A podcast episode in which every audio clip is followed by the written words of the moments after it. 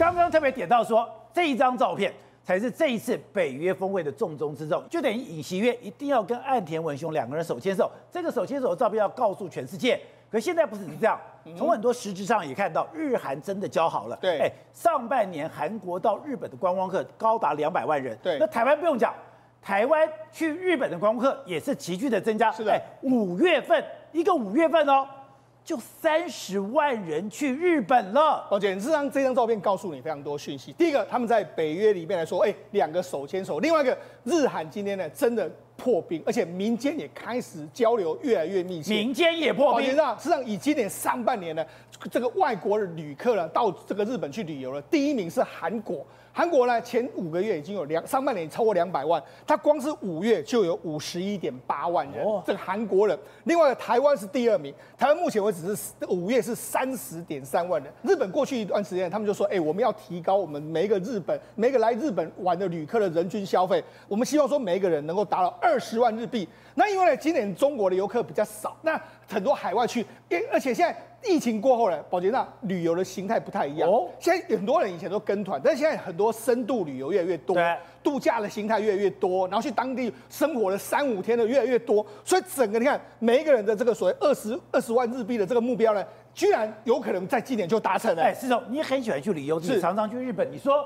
现在台湾人去日本跟过去有很大不一样。对，而且今年有非常多的这个不一样的这个，包括像 First Love 这种在鼓吹这个，把这个北海道拍得非常好嘛。哎，你现在你在去度假村的时候，你知道很好玩了，宝杰知道，现在在很多这个日本的观光，很多日本的餐厅，知名餐厅的时候，你都说，哎，那你可以 pass 这个胡椒给我，你直接用台语讲，旁边就是台湾人。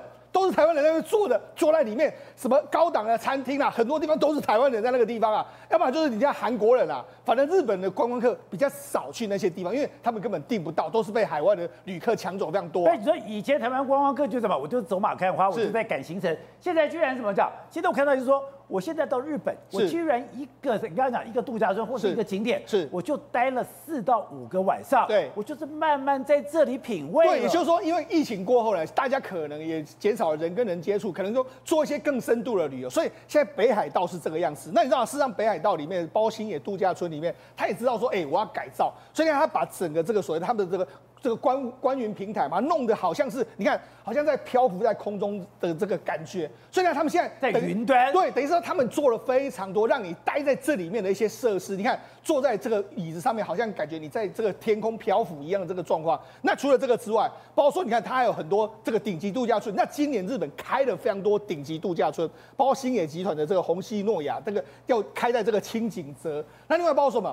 以前你去日本东京呢，以前只有一家这个四季，今年又新开了一家四季，在这个日本的这个这个火车站东京车站附近又有四季。对，那还有什么？它像丽池卡登呢，它现在也开到福冈去，所以现在等于是很多高档的饭店陆陆续续在日本开。那那目标目标是什么？当然除了日本观光客之外，还有海外观光客，因为现在的观光的形态，大家越来越重视享受，越来越重视所谓的这个深度旅游，这是一个这个跟疫情前后一个比较明显的差异性，而且。你是一个饕客，哎，你等于说去那个地方，美景、美食，而且都很讲究。而且我跟大家看一下这几年我去日本的一些照片，这是什么？这是富士之音，就是这在什么地方？这是在这个河口湖附近。大家可能去河口湖呢，就是看这个所谓包括富士山这个地方，四五月去非常好。这是什么？粉蝶花。那这是什么？这是竹立的紫藤。紫藤在是晚上拍的哦，你看了真的完全会觉得不太一样。那这是枫叶啦，然后这是镰仓大佛，大家看的都非常非常有意思。像我必须跟大家稍微讲一下，这个是天妇罗之神。那我之前去的时候，哦，我我觉得说，喂，它这个天妇罗到底有什么不一样？就很贵吗？哎，很贵。他一个人的套餐，我是中午去的，中午比较便宜，大概一个人也要两万多日币左右。那你看这个是怎么厉害呢？这个天妇罗，我想说天妇罗有什么了不起？就炸一炸，炸一炸嘛。就没有他说了，这个油呢，每天要试当天的温度，会有不一样的油。他说：“哎、欸，今天温度比较高，我要用的是不一样的，而且它的油呢是他自己调的，他可以调什么？又比如说有些芝麻油、苦茶油什么样成分？他说要适合今天的温度，而且那他在糊弄你的吧？哎，宝杰，那是他说的啦哈。那好，他这样子之后，他说，那我想说啊，那不是就丢下去炸一炸？不好意思，他说他所用的材料都是最新鲜、最顶级的。那要炸起来会有什么不一样吗？哎、欸，炸起来真的不一样。为什么不一样？第一个，它用的面粉是相当薄，那炸下去的时候，他就是他在旁边看，然后看的时候丢下去一下没多久之后，他就把它夹起来。他就说要在最好的时间点把它夹起来，然后那个面衣非常薄的这个状况之下，然后呢，让你咬下去的时候，外面可能是很热的，那里面来说啊，可能是温度刚刚好，不能够太烫，就是这样一个状况。有时候你吃像有些东西呢，像虾子。有些里面还有一点点生生的，可是他说那是最好的这个状态，外面炸得很酥，里面是有点生生的状态。你说我炸一个虾子，外面是酥的，但是在虾子最里面，对，是生的，对，就很很软的这样一个状况。好，那除了这个之外，它还有一个招牌菜是什么？它还会给一开始给你炸鱼，它那个香鱼是它还会站起来，它把那个鳍片把它弄得鱼站很直立，然后就鱼站起来一个状况。那除了这个之外，最后最后的重头戏就是这一道。这道是什么？这道是心鳗。他说嘞，哎，你在日本你也很难吃到这么长的一个心鳗。这通常他说都是那种寿司店才会用的这个心鳗。那他炸的时候，他就裹了很很薄的这个面衣。他说我的面衣也是不同的面衣，有些要用比较厚的，有些用比较薄的。那丢下去炸的时候，宝杰炸的时候，他们哎看了几秒钟，赶快把它捞起来，然后捞起来之后放在你的面前，他会表演一个这个桥段。这个桥段是什么？他把它放在你面前之后，用他的筷子就这样夹，咔，那你知道你就听到那个很清脆。他说你先。等等哦，你仔细听哦，就真的很清脆的一声，心慢可以咔，对，那就很清脆，然后就这样子，然后就把它整吃掉。我觉得哇，这个整个秀的表演，那同同样一样，这个是这个天妇罗之神，那这个是寿司之神，你也去寿寿司？对，它是素几屋桥次郎在银座这个地方。那那因为我们那时候没有遇到寿司之人，他可能那时候就感冒，没有办法出席。那由由他儿子捏寿司，那儿我这次事后跟他儿子拍的这个照片，是他大儿子，对，儿子拍的照片。那要这个寿司，我就觉得说，哎、欸，这个寿司有什么了不起？不是就这样？为什么一克要八万块？我就看着我完全非常的惊喜，一克八万块日币，进去之后两万块了。进去之后，他也开始，他他的整个节奏非常的明快。你在那边，你只能吃三十分钟。你想说，哎、欸，我们吃日本料理不是抽吃个两个小时？没有，他就三十分钟，二十道料，二十道那个那个，你给你就。一连串捏给你，你只要吃完没多久之后，他就开始在那边捏，捏完之后，再，再拿给你，捏完之后再拿给你，这样一直不断的这样子，二三十道之后，吃完之后，他也没有说什么，他从头到尾，而且这里面没有照片，不能聊天吗？不能聊天，不能够拍照，然后吃完之后，他就会跟你拍照，就这样，整个就这样打卡结束。那你要说有什么特别的？我觉得比较不一样是说，因为。它保留了当时江户前的原汁原味。江户前的原汁原味就是什么？它的醋味比较重，哦，也就是说他们这个醋饭是非常重视的。然后每一道料理就是因为它不能够让你这个停留太多时间，你可能他用手的温度放到前面的时候，他就说你不吃后，而且他会说赶快吃。因为他说要在赏味时间之内把它吃完，他不能够让你这个你可能在那边放了久，他说这个味道就会变。那 如果这个尼基你不能带回家喽？当然不能带回家，他就是直接捏完就吃完就直接结束就这样。所以就是说，哎，其实你会觉得说旅游就是这样，你去做一些体验的时候，就会觉得说这个真的是你前所未见的一些感受。好，国正刚才讲的，哎，现在台湾跟日本的关系密切到说，现在三井在日本，它居然它的房地产已经赢过了三菱。那赢过三菱有个关键。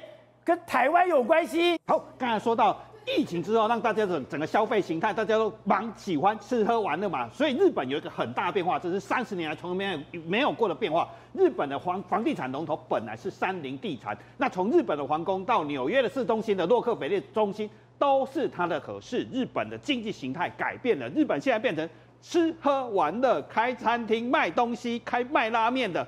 三井奥莱这个三井集团变成日本的最大地产龙头，你就可以看出日本当初第一的是最高级的百呃地办公室。来台湾开三井奥莱的这个三井，现在在日本已经赢过三菱了。对，完全形态改变了。我们刚才说到吧，现在去日本的观光客有一千多万人，其中国外观光客哦，日国外观光客到日本有一百多万人，所以变成是。下大家都在日本吃喝玩乐，所以反而整个经济形态跟日本撑起日本经济的，在地产方面完全有了很大的改变，而且很多人不知道，他真的原封不动的把很多日本的，包括北海道的鸡肉，包括神作啊银座里面的鸡汤拉面，都搬到了台湾过来，所以他在台湾。台湾三井的 Outlet 去年营收可以高达一百七十四亿了。他投资不，他投资在台湾其实是世界排名第二名，而且是盖 Outlet 速度最快的地方。现在是一百七十四亿，在二零二五年，他要达到五百亿台币，还要再盖七个卖场，整个五百亿。现在有三个 Outlet，再来还要再盖五个，大概有一个是重叠，所以它最大会有七个大卖场，而且不只是盖 Outlet。他还要把它的拉拉铺这种大型区域购物中心给引进到台湾。两个有很大不一样是，这个 Outlet 是卖所谓的过期的所谓的精品，以后要把所有的日本美食也要搬来台湾，所以它一个 mall 都是有三十个足球场那么大。所以他在台湾还要投资非常的多，台湾是变成了投资第二大的国家，而且投资金额已经是一千亿日元了，还要继续投。主要投资在台湾已经两百三十亿元了。对，就是一千亿日元，等于他用这个计算，而且还要盖更多，因为整个台湾不止这这个三个 Outlet，还要把所有的所谓的这些拉拉破、这些购物中心跟复合商场到林口这些全部都要搬进来，所有相关的美食或品牌。外输出到台湾，所以过去他是买了洛克菲勒中心，现在不一样，到处去做盖购物中心，变成日本投资人就追捧的标的。不是，是，这是你的字，这是你在日本的行程。哎，你在日本待了一个月，一个多月，对吧？对，一个多月，你每天要什么时候搭车，什么时候爬回来？那我每天。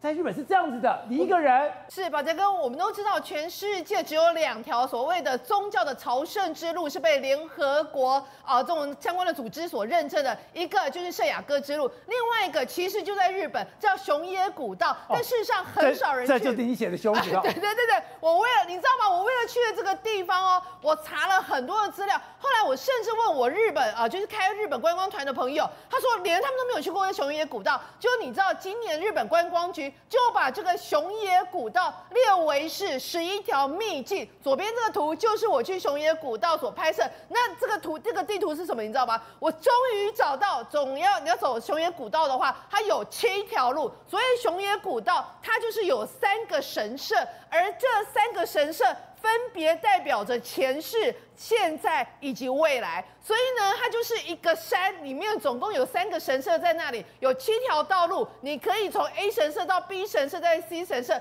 这三个神社你都走完了之后，它就代表你洗净了前世的罪孽，你跟今世结下了良缘，你并且祈求来世的一个安宁。所以换句话说，我现在过去的罪孽我洗净了，我已经一个全新的人了。但是它非常复杂，而且你是直接搭他们的公车专线。我一个人去旅游，而且我不会开车，所以我从头到尾都是大众运输系统。然后呢，你要从哎，它这个呃这个串成这三个古道呃三个神社的这个古道，最长有一百七十六公里，最短有三四公里，它就有很多不同的进出点。可是你一定要做功功课，你要搞清楚，不然的话，你一个转弯处，你可能只准备三个小时、四个小时的一个相关的一个，比如说水啊或饮料的。结果你走错了，你跑跑到一百七十六公里，你都没等来啊，你猜不？而且记住一件事情，千万不要相信你的 Google Map，因为我在那边，他就一直要我转进去里面。后来我就发现那条路径不对劲，因为看看起来跟我要走的地方不一样。就果然我差点被引走，引走到那个一百七十几公里，一百七十几公里，那代表什么意思？代表你不可能一天爬得回来。这就是你进熊野古道的入口。我跟你讲，我走熊野古道的时候，因为是今年一月多嘛，我大概有两个两个小时没有看到任何人。就我一个人在那边，两个小时没看到而且。还好我是蛮早，大概十点、十一点去走，走到两三点、三四点就下来。然后因为我觉得实在太有趣了，我就从不同的呃呃地方去走。最重要一件事情是，为什么这熊野古道对日本来讲是非常神圣的？因为它就是一个呃，这是他们的神，算是神鸟哦，就是呃的三角乌鸦。你知道这三角乌鸦是日本国球队的一个象征。然后呢，它这是什么意思呢？它就是说呃，他们的第一代呃，日本的第一代神，他那时候要东征的时候，在这个山里面迷路了。后来天神就派了这个三角乌鸦来帮他引路，来帮他指路。所以呢，他们这个日本的神社很少有这样黑色，它其实有一种特别，就是特别古老，以及是特别神圣一个象。征，那祈求到这个东西，也是代表着啊，你前世今生跟 来生可能都会获得一个良好的一个结缘。